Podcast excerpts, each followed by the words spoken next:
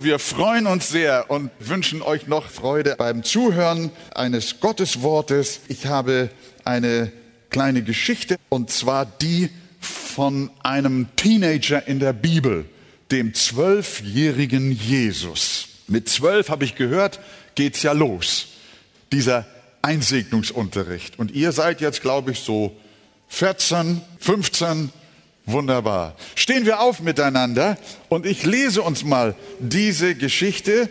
Lukas berichtet sie uns in Kapitel 2, Vers 41 bis Vers 52. Und Jesu Eltern reisten jährlich am Passafest nach Jerusalem. Und als er zwölf Jahre alt war, gingen sie nach dem Brauch des Festes hinauf nach Jerusalem. Und als sie die Tage vollendet hatten und wieder heimkehrten, blieb der Knabe Jesus in Jerusalem, und Josef und seine Mutter wussten es nicht.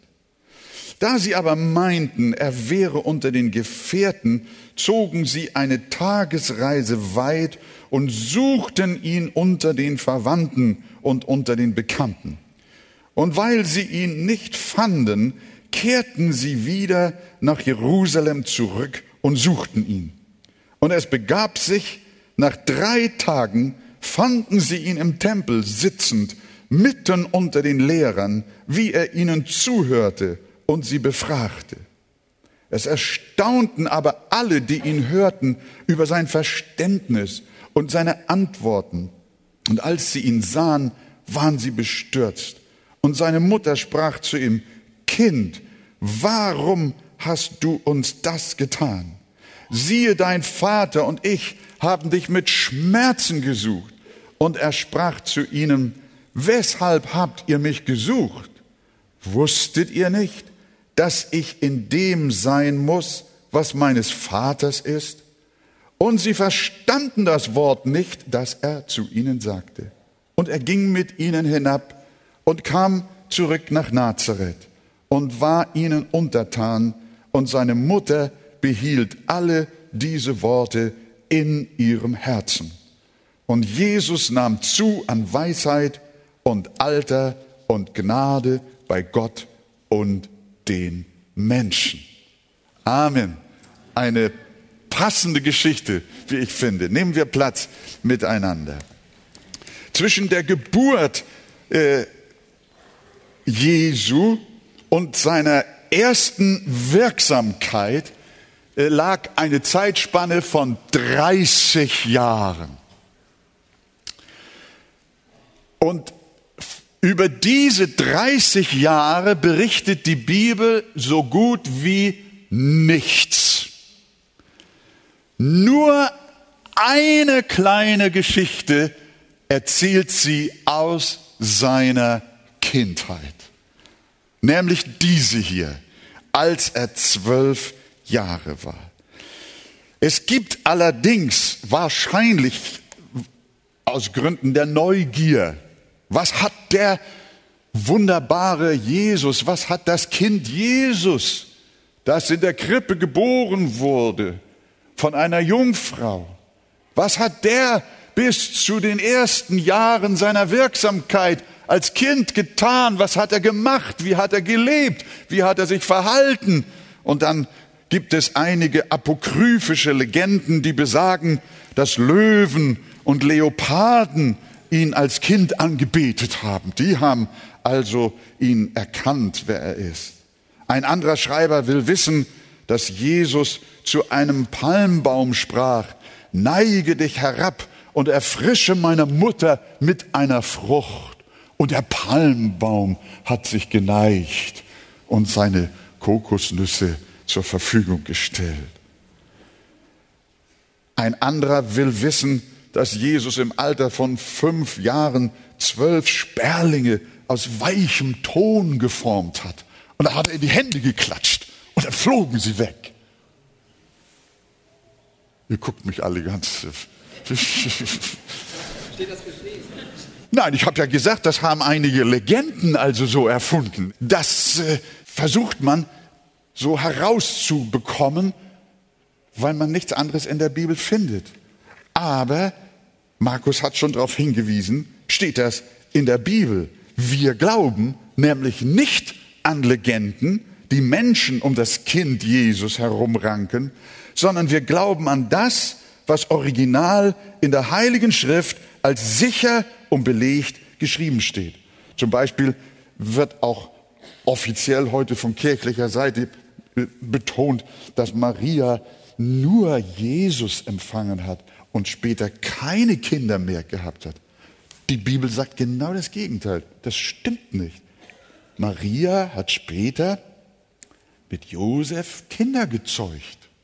Und das waren Jesu Halbgeschwister, die teilweise später auch seine Jünger geworden sind. Wir glauben also nur an das, was in der Bibel steht. Und äh, in Lukas 2 haben wir hier so eine Geschichte, die belegt, sicher belegt ist und äh, auch äh, in den Kanon der heiligen Schriften zu finden ist, wie wir die Bibel kennen. Das, was wir bemerken als erstes, ist, Jesus hatte gottesfürchtige Eltern. Das finde ich eine wichtige Feststellung. Wir lesen hier in unserem Text, und seine Eltern gingen alle Jahre nach Jerusalem zum Passafest. Lukas 2 ist ja auch das Kapitel, in der uns die Geburt Jesu beschrieben wird. Wir lesen vorher, und nachdem sie alles vollbracht hatten nach dem Gesetz des Herrn, kehrten sie zurück nach Galiläa in ihre Stadt Nazareth. Was wir aus diesen Texten entnehmen können, dass Maria und Josef fromme Eltern gewesen sind. Sie haben an den Gott ihrer Väter geglaubt. Sie waren Juden. Maria und Josef lebten nach dem Gebot Gottes und sie lebten zu seiner Ehre. Es war ja keine Kleinigkeit, jedes Jahr eine solche Reise zu unternehmen. Ich weiß nicht, Björn, ob du mit den jungen Damen auch mal eine biblische Landkarte äh, zur Hand genommen hast. Aber in einer guten Bibel gibt's ja hinten dann auch die Landkarten. Und wenn ihr dann mal schaut, wie weit Nazareth, wo Jesus aufgewachsen ist, und Jerusalem, wo das Passafest stattfand, entfernt war, was schätzt ihr, wie viele Kilometer sind das in etwa gewesen? Na, roundabout 100 Kilometer vielleicht. Wie lange geht man da? Drei Tage Reisen bestimmt. Vielleicht auch vier. Dann war ein Tag das Passafest. Dann noch sieben Tage oder eine ganze Woche das Fest der ungesäuerten Brote. Und dann wieder den Rückweg, nochmal drei, vier Tage. Also diese Reise nach Jerusalem machte mindestens ein Zeitaufwand von 12, 13, 14, vielleicht sogar 15 Tagen notwendig. Und das taten sie um ihres Glaubens willen, um des Gehorsams ihres Gottes willen. Die Eltern Jesu wollten alles tun, ihm und seinen Geschwistern den jüdischen Glauben nahezubringen und in ihren Herzen zu verwurzeln. Darum haben sie ihre Kinder, ja und nicht zuletzt auch Jesus mitgenommen. Sie wollten, dass auch der kleine Christus, der Sohn Jesus, dass er auch etwas hört und sieht von Jerusalem und von dem Gesetz Moses und von den Festen. Und er sollte auf dem Wege mit ihnen Psalmen singen und Lobpreis haben und Gemeinschaft mit den Gläubigen. Und so haben sie ihre Sprösslinge dem Herrn zugeführt. Und ich möchte auch euch, soweit ich euch kenne, ihr Lieben, habt ihr ja auch gläubige Eltern. Sie nicken. Habt ihr Gott schon mal dafür gedankt? Ihr seid ja nur sehr wenige. Wie viele junge Mädchen und Jungs in eurem Alter, die haben sowas nicht, was ihr habt. Sondern die, die leben so in ihr Leben hinein. Was kostet die Welt? Ohne weiteres Nachdenken, ohne Gebet, ohne die Gottesfrage, ohne das Herz zu überprüfen. Aber ihr seid hier, weil ihr eine gläubige Mutter, einen gläubigen Vater habt. Und die haben euch jetzt nicht nach Jerusalem gebracht zum Passafest, sondern sie bringen euch in den Gottesdienst zum Einsegnungsunterricht. Und das soll eine bleibende Spur in eurem Leben hinterlassen. Und so hatte Jesus auch eine gläubige Mutter und einen gläubigen Vater. Irgendwie waren Maria und Josef sicher, dass er Junge weiter vorn bei den Verwandten mit im Tross war auf dem Rückwege. Darum suchten sie ihn auch zunächst einen Tag lang dort und fragten nach, ob jemand den Zwölfjährigen gesehen habe. Ich kann mich erinnern, wenn ich diese Geschichte lese, dann fällt mir mein Erlebnis ein, als ich vier, fünf Jahre alt war. Meine Eltern haben mich auch schon ganz früh nach dem Krieg, ich bin ja 43 Jahr, 43er Jahrgang, da war im zerstörten Hamburg auf dem Gerhard-Hauptmann-Platz, wo heute da so äh, irgendwelche Demonstranten kampieren, da war so eine, eine von Schweden finanzierte Missionshalle. Und da waren meine Eltern auch. Da hatten sie mich mitgenommen. Und meine Mutter, die war an jenem Sonntag zu Hause geblieben und hat irgendwie Essen schon bereitet. Wir wohnten draußen in Billstedt. Ein weiter Weg, Linie, Straßenbahnlinie 31 damals. Ja, ja, so war das. Und, äh, und dann war mein Vater noch irgendwie in einer Brüderbesprechung nach dem Gottesdienst. Ich habe das irgendwie nicht mitgekriegt. Mutter nicht da, Vater nicht da bin um die Halle rumgelaufen, reingelaufen, rausgelaufen und weggelaufen. Ich dachte, mein Vater ist schon nach Hause und dann bin ich alleine zur Straßenbahn am Gerhard-Hauptmann-Platz und Lingelingeling, Linie 31 kam und Wolfgang will einsteigen, das kleine Bübchen, kommt der Schaffner und sagt, ja, Junge, du musst ja bezahlen, aber ich hatte kein Geld. Ja, mein Vater ist schon vorgefahren. Irgendwie weiß ich nicht. So, da kommt man rein, fährst du mit. Ich, und dann fahre ich ganz alleine nach Hause. Und mein Vater war noch in der Halle. Da stehe ich bei Mama und sage, ich bin da. Ja, wo hast du Papa? Wieso ist der nicht hier? Nein, Papa war nicht da. Was war mit ihm? Der hat doch nicht geahnt, dass der Kleine sich schon auf den Weg macht. Der hat mich gesucht in der ganzen Innenstadt von Hamburg. Mit Schmerzen gesucht, die Polizei eingeschaltet. Und nachmittags um vier kommt er endlich nach Hause mit Schweiß auf der Stirn und sagt, Frau, unser Junge ist weg. Komm rein, sagt sie, er ist schon da, nicht wahr? Das war auch so eine kleine Geschichte, wie ein Junge verloren gehen kann im Zusammenhang mit Gottesdienst und mit Passafest und so weiter. Also ihr lieben Kinder, na die sind jetzt in der Kinderstunde. Bleibt immer so lange hier, bis eure Eltern euch gefunden haben. Sonst haben wir ein Problem, nicht wahr? Aber irgendwie waren Maria und Josef sicher, dass ihr Junge auch irgendwie mit im Tross war. Aber wie schon gelesen und erwähnt, er war nicht da. So blieb ihnen keine Wahl, nach Jerusalem zurückzumarschieren. Und dort suchten sie ihren Jungen drei Tage. Das waren drei lange Tage, aber am falschen Ort haben sie ihn gesucht. Wir wissen nicht, wo sie überall gesucht haben. Auf jeden Fall haben sie nicht im Tempel gesucht, im Hause Gottes. Ob sie an ihrem Sohn zweifelten? Vielleicht war der bis dahin so artige Junge doch auf die schiefe Bahn geraten. Vielleicht suchten sie ihn auf dem Fußballplatz von Jerusalem. War er vielleicht Bayern-Fan geworden? Oder stand er auf den Rängen der Fankurve bei Borussia Dortmund?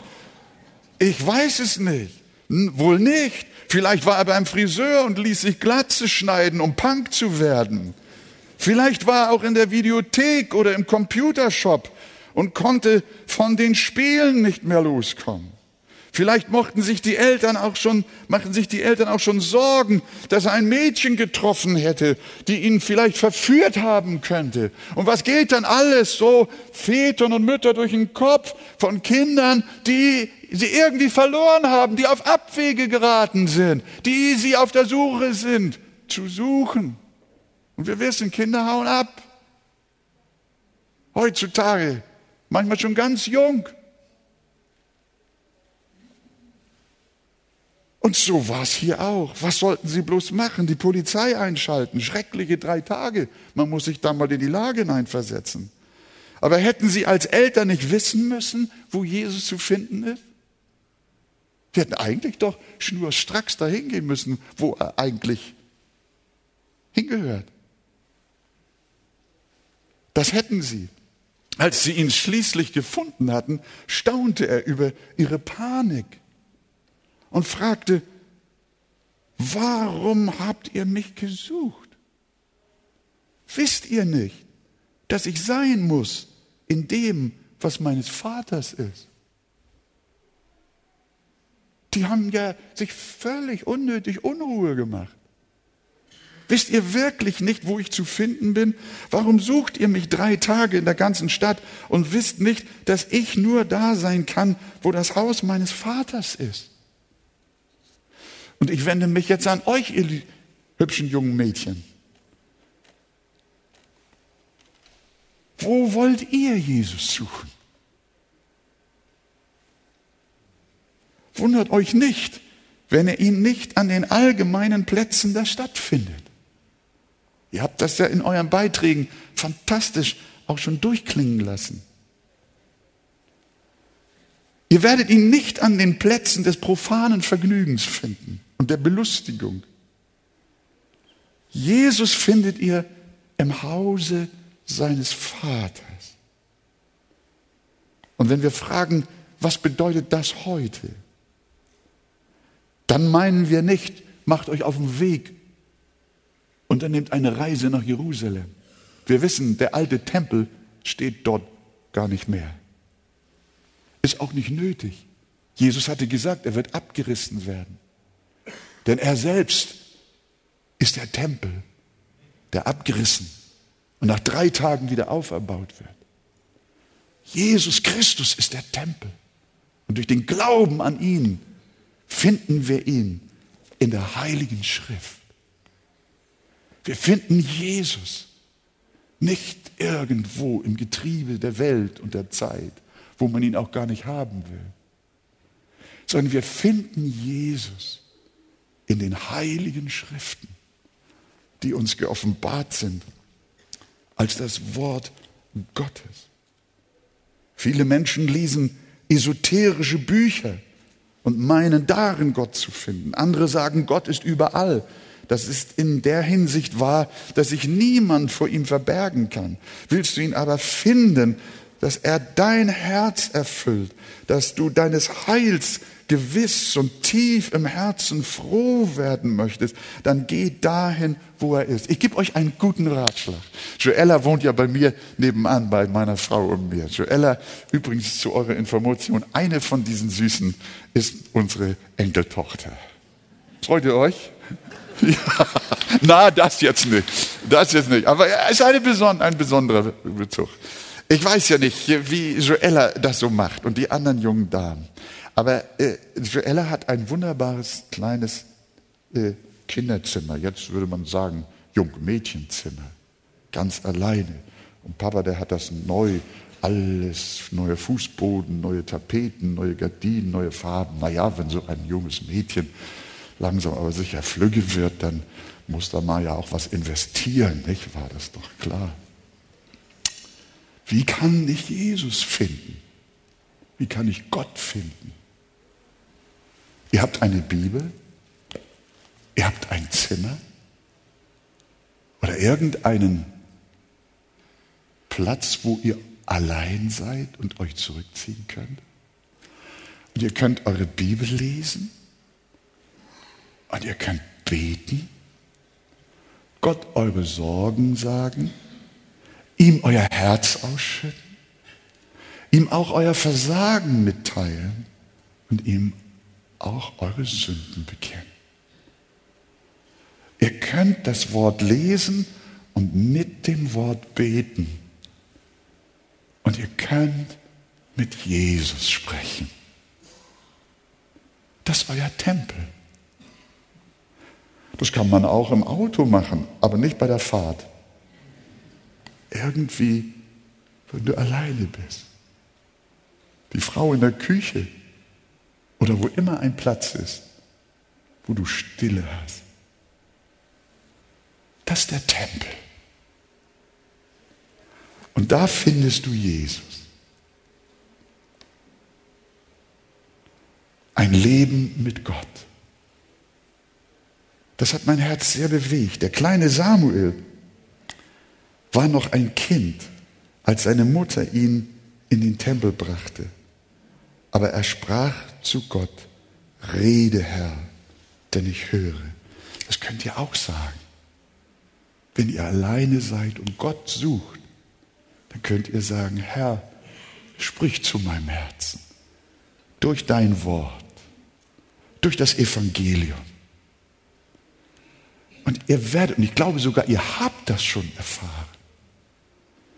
Wir können das, das ist nicht abhängig vom Alter. Der kleine Samuel war ja noch ein Kleinkind fast. Und er erlebte, wie Gott zu ihm redete. Und wer Ohren hat zu hören, wie Jesus einmal sagt, der hört auch. Wer ihn hören möchte, zu dem spricht Gott auch. Und so darfst du, dürft ihr auch euer Leben so einrichten, Sucht Jesus, sucht Gott nicht irgendwo in der Welt und in der Verstrickung, in der Sünde, im Alkohol, in den Drogen, in den Spielen und in der Unterhaltung. Alles mag seine Zeit haben und seinen Platz haben. Wir sagen nicht, geht aus der Welt und geht ins Kloster, dass ihr mich jetzt nicht falsch versteht. Die Bibel kennt gar keine Klöster. Weder Jesus noch die Apostel waren im Kloster. Aber von Jesus lesen wir, dass er früh morgens vor Tage an einen einsamen Ort ging und betete. Nein, die Bibel schickt uns nicht aus dem Leben raus, sondern sie stellt uns mitten ins Leben hinein. Aber sie sagt, ich bin bei euch, mitten im Leben. Aber nehmt euch Zeiten für mich ganz allein. Und das gibt Kraft. Und das gibt Gottes Begegnung. Und dann sucht auch Menschen, die das gleiche Verlangen haben, wie ihr es habt. Denn ihr seid nicht allein. Ihr wisst alleine hier in der Arche, hier da drüben, meistens sitzen da so die jungen Leute. Das ist der Fanblock der Arche. Der Jugendblock, nicht wahr? Ja, wenn am Samstagabend über 100 junge Leute zum, zur, zur Jugend kommen und den Jugendgottesdienst erleben, da müsst ihr auch hingehen. Jetzt seid ihr soweit. Und ihr geht in die Jugend. Der Pastor Andi wird sich freuen. Und das Jugendteam freut sich. Und ihr trefft Menschen, junge Menschen, auch ältere Menschen, mit denen ihr über euren Glauben sprechen könnt. Und eure Fragen bewegen könnt. Und ihr werdet merken, wie ihr stark werdet, auch am inneren Menschen. Und ihr Halt bekommt. Also fürchte dich nicht, Gott nicht finden zu können. Du musst ihn nur am richtigen Platz suchen und du wirst ihn finden. Jemand von euch hat ja hier schon dieses Bibelwort zitiert. Bittet, so wird euch gegeben. Sucht, so werdet ihr finden. Klopft an, so wird euch aufgetan. Kommen wir zurück zu dieser Geschichte. Als die Eltern ihren Jungen gefunden hatten und er ihnen die Erklärung abgab, warum er in Jerusalem geblieben war, lesen wir in Vers 50. Habt ihr noch in Erinnerung? Sie verstanden das Wort nicht, das Jesus, der Zwölfjährige, zu ihnen sagte. Das ist eigentlich komisch, wenn wir uns erinnern, dass Maria im selben Kapitel 2 vom Engel Gabriel vor ihrer Schwangerschaft gehört hat. Du wirst schwanger werden und einen Sohn gebären und du sollst ihm den Namen Jesus geben. Dieser wird groß sein und Sohn des Höchsten genannt werden und er wird regieren über das Haus Jakob in Ewigkeit und sein Reich wird kein Ende haben. Das heißt, er wird Sohn des Höchsten sein. Der Höchste ist der lebendige Gott. Maria, was ich dir ankündige, ist, du wirst den Sohn Gottes zur Welt bringen, der ins Fleisch kommen soll. Eigentlich hatte sie es gehört. Eigentlich sollte sie es wissen, wer dieses Kind war. Sie hatte ihn empfangen ohne Mann vom Heiligen Geist, als sie während ihrer Schwangerschaft ihre Verwandte Elisabeth, die Frau des damaligen Priesters in Israel, besuchte, rief die ihr entgegen. Und wie geschieht mir das, dass die Mutter meines Herrn zu mir kommt? Da muss doch wieder geklingelt haben bei Maria. Dieses Kind das ich unter meinem Herzen trage, ist nicht irgendein Kind. Und jetzt fragt sie, als wäre der Zwölfjährige ein ganz normaler Bub. Warum machst du das? Welch ein klares Wort Maria hätte wissen können. Aber sie hatte vergessen. Sie verstand nicht das Problem, das viele Menschen heute auch mit Christus haben. Sie nehmen seinen Namen in den Mund, aber sie wissen nicht, wer er ist. Er ist Gottes Sohn. Er hat zwei Naturen, unvermischt in sich wohnen. Eine göttliche und eine menschliche Natur. Und darum singen wir ja auch in dem Weihnachtslied, es ist ein Ros entsprungen. Er ist wahrer Gott und er ist wahrer Mensch. Ein Geheimnis, das Christus einzigartig macht. Einen zweiten solchen wie er gab es nicht, gibt es nicht und wird es nie geben. Es ist keiner so wie Jesus. Wahrer Mensch, von einer Jungfrau geboren. Wahrer Gott, von dem Ewigen und Allmächtigen gezeugt. Das ist Christus, unser Erlöser. Und deshalb gebührt ihm Anbetung. Und wenn wir dumme Fragen stellen im Hinblick auf ihn, dann kommen die nur zustande, weil wir dieses Geheimnis der Offenbarung über Christus vergessen haben. Jeden Weihnachten feiert das christliche Abendland diesen Christus, das einzigartige Geheimnis seiner, seines Menschseins und seines Gottseins. Und er ist ein Heiliger, ein heiliges Kind. Und so staunten auch die Schriftgelehrten im Tempel, mit denen der junge Bursche disputierte. Wir lesen, seine Eltern fanden ihn im Tempel sitzen, mitten unter den Lehrern, wie er ihnen zuhörte und sie fragte. Und alle, die ihm zuhörten, verwunderten sich über seinen Verstand und seine Antworten. Eigentlich könnte ein so kleiner gar nicht mit den Gelehrten mitreden, aber Jesus besaß eine außerordentliche Weisheit. Er besaß einen außerordentlichen Verstand. War er ein Wunderkind? Die gibt es ja viele. Gestern schaltete ich gestern äh, zwischen den Nachrichten irgendwie durch. Da gab es eine Sendung von, wie heißt der Herr Pilawa? Wie, wie heißt die Sendung noch? Äh, äh, Deutschland Superhirn. Und da war so auch so ein kleiner Zwölfjähriger, ich glaube Lars hieß er. der hat da auch so geniehafte Sachen vorgetragen, dass die Leute, dass den Leuten schwindlig wurde. Ich las von einigen in der Presse, von diesen Wunderkindern. Eine Überschrift lautete, 15-Jähriger revolutioniert die Krebsmedizin. Wunderkind Jack Andraka hat eine neue Methode zur Krebsfrüherkennung erfunden. 15-Jähriger. 26.000 Mal günstiger, 90 Prozent zuverlässiger und 168 Mal schneller als jedes andere Verfahren. Und jetzt hat Präsident Obama ihn natürlich gleich eingeladen. Wunderkind. Eine andere Überschrift lautete, dreijährige Alice ist schlauer als Albert Einstein.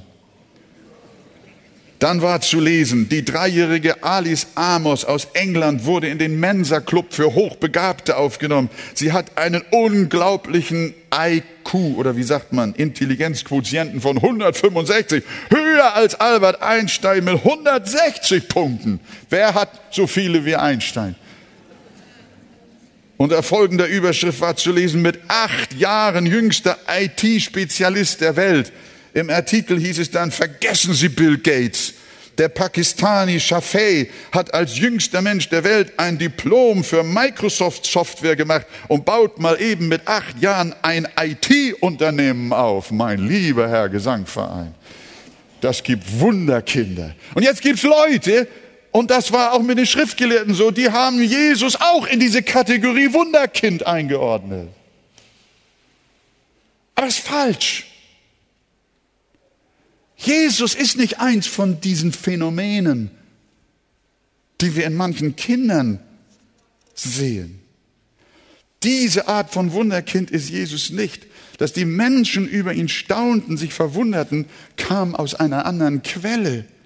Die Ursache seines außergewöhnlichen Verstandes und seiner Weisheit lag darin, dass er, wie wir schon sagten, Gottes Sohn ist und vom Himmel her stammt.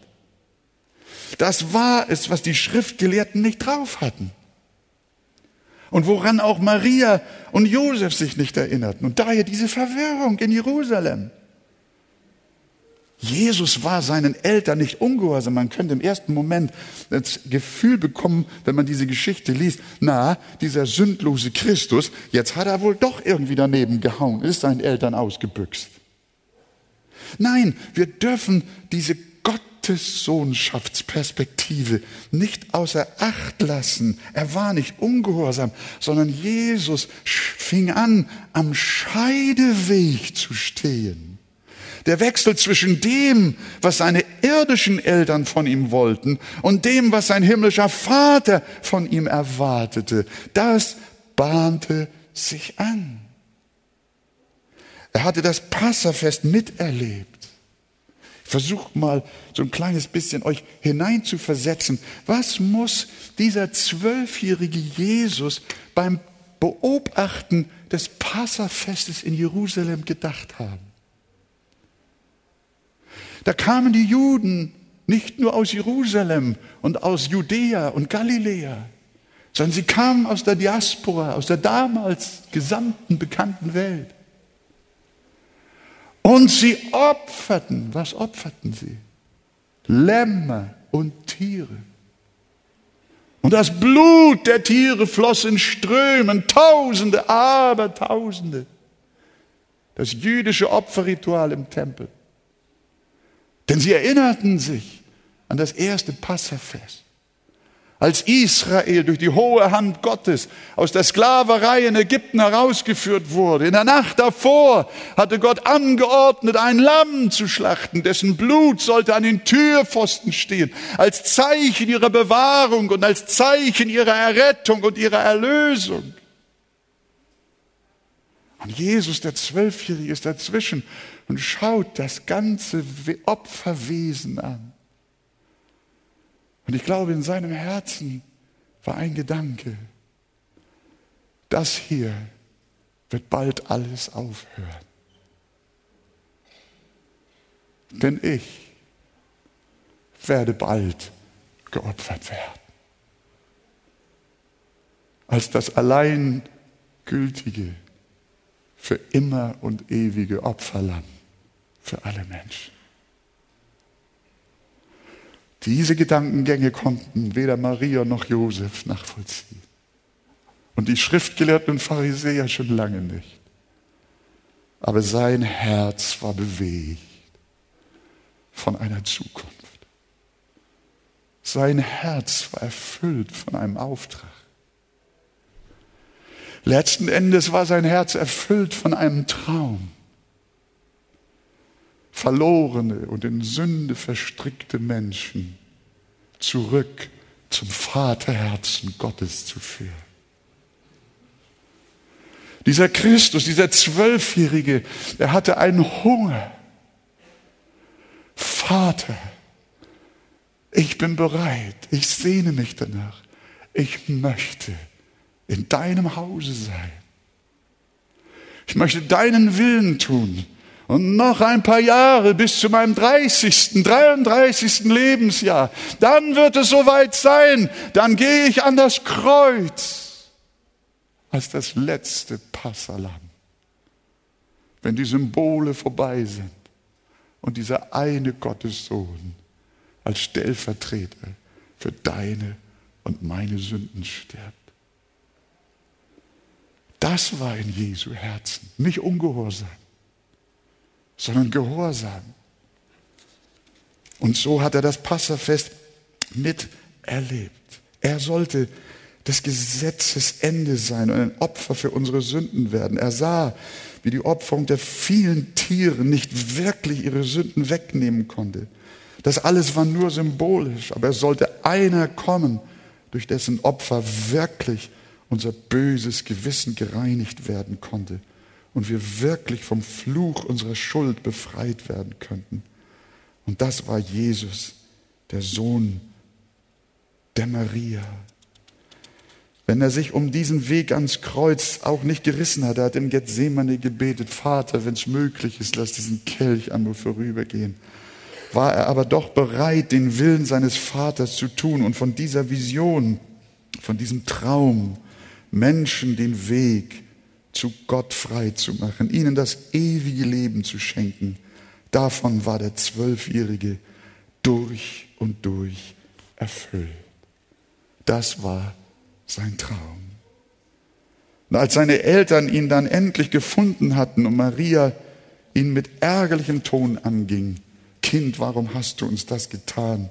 Siehe, dein Vater und ich haben dich mit Schmerzen gesucht. Dann antwortet der junge Teenager, wie wir schon gelesen haben, warum habt ihr mich gesucht? Wisst ihr nicht, dass ich sein muss, in dem das meines Vaters ist? Da ist eine Leidenschaft, ein inneres Muss. Christus verfolgte nur ein Ziel in seinem Leben, wovon schon der Psalmist vor Jahrhunderten gesprochen hatte.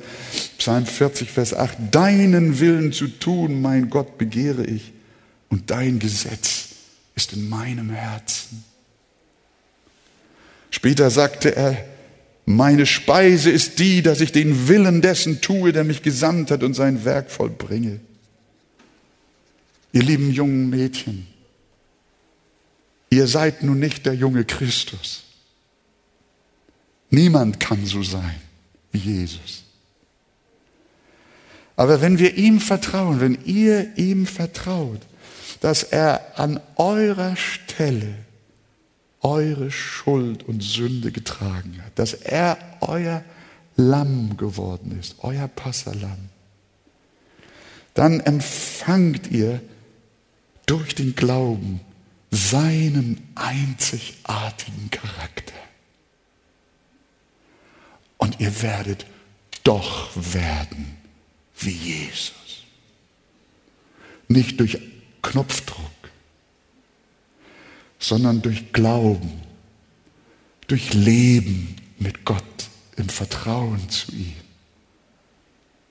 durch die Nachfolge werdet ihr ihm immer ähnlicher. Und eine Ähnlichkeit, eine Ähnlichkeit ist die Sehnsucht nach Gott. Was wir von Jesus hier sehen in dieser Geschichte ist, er hatte Sehnsucht nach seinem Vater. Sein Vater war sein Leben. Sein Vater war sein Zuhause. Gott war seine Welt. In der fand er Erfüllung. Und nirgendwo anders wollte er sein. Er löste sich mehr und mehr auch von seinem Elternhaus. Er löste sich mehr und mehr von dem Denken der Menschen um ihn herum. Er hatte nur eine Sehnsucht. Vater, bei dir, du bist mein Leben. Paulus schrieb einmal, Christus ist mein Leben. Dr. Martin Luther King hat einmal ausgerufen, von ihm habt ihr gehört. I have a dream. Ich habe einen Traum. Dieser Ruf ist bis heute bekannt auf dem ganzen Globus. Aber sein Traum, so berechtigt und gut er war, dass man aufhört mit Rassendiskriminierung. Aber es gibt einen Traum, der ist noch größer und noch herrlicher. Das ist der Traum eines Lebens mit Gott. Sagt ihr Amen? Das ist der Traum eines jungen Menschen, mit Christus zu leben, bei Gott zu sein, in seinem Hause, in seiner Welt, in seiner Gegenwart. Ihr lieben jungen Mädchen, liebe Gemeinde, ihr lieben Eltern, Großeltern, Verwandte, Bekannte, Nachbarn, alle, die wir hier sind. Es gibt keinen größeren Traum als der Traum eines Lebens mit Gott. Wisst ihr nicht, dass ich sein muss in dem, das meines Vaters ist? Wenn ihr Christus folgt, dann strebt ihr mit Sicherheit einen guten Schulabschluss an. Hallo? Nicht? Also den erhobenen Zeigefinger nehme ich runter, das kann der Lehrer machen. Aber, aber das ist, was ich euch auf den Weg gebe. Eine gute Ausbildung, selbstverständlich. Ihr hofft vielleicht auch auf eine gute Ehe mit gesunden Kindern und vieles mehr. Dürfen Sie sich das wünschen, liebe Gemeinde? Ja, dürfen Sie. Sollen Sie das alles haben? Selbstverständlich. Aber ich sage euch und uns allen, wenn das alles ist, dann ist das nicht genug. Millionen Menschen sind gescheitert und ihre Träume sind zerplatzt, weil sie keinen Grund hatten, dann würdet ihr von einer Enttäuschung in die andere geraten. Ihr braucht etwas Besseres, was euch Halt gibt. Ihr braucht eine Leidenschaft für Gott, so wie Jesus sie hatte für die Sache seines Vaters. Und da schlummert nämlich auch in eurem Herzen etwas. Die Bibel sagt, dass Gott die Ewigkeit in das Herz eines jeden Menschen gelegt hat. In jedem Menschen. Es mag auch sein, dass Menschen hier sind, die nicht im lebendigen Glauben mit Christus stehen. Das gilt auch für sie. Gott hat in jeden Menschen die Ewigkeit hineingelegt. Darum fragen sie ja, wo komme ich her? Wer bin ich? Und wo gehe ich hin? Gibt es Gott? Gibt es ein Weiterleben nach dem Tode? Solche Fragen beschäftigen Pferde nicht. Und Frösche auch nicht. Aber Menschen, in die Gott die Ewigkeit gelegt hat. Und man kann eine unsterbliche Seele nicht mit vergänglichem Materialismus sättigen, sondern eine unsterbliche Seele braucht unsterbliche Speise in Jesu Namen. Denn der Mensch lebt nicht vom Brot allein, sondern er lebt durch das Wort, das aus dem Mund Gottes kommt. Und diese Leidenschaft, die macht glücklich. Eure Seele, junge Damen, eure Seele brauchen mehr als Klamotten, mehr als Schönheit, mehr als Musik aus dem Internet. Ihr braucht eine ewige, unvergängliche Speise. Darum habt einen Traum. Träumt von Jesus, von einem Leben mit Gott. Lerne mit ihm zu leben durch Jesus Christus, deinem Herrn und das täglich im Wort, im Gebet, in Gemeinschaft mit anderen Gläubigen und eure Seele wird gesättigt werden. Und wir wünschen euch eine reich erfüllte, glückliche Zukunft auf dem Fundament eines gesunden, lebendigen Glaubens in Jesus Christus. Halleluja. Und alles Volk sagt Amen. Preis dem Herrn. Halleluja. Dankeschön.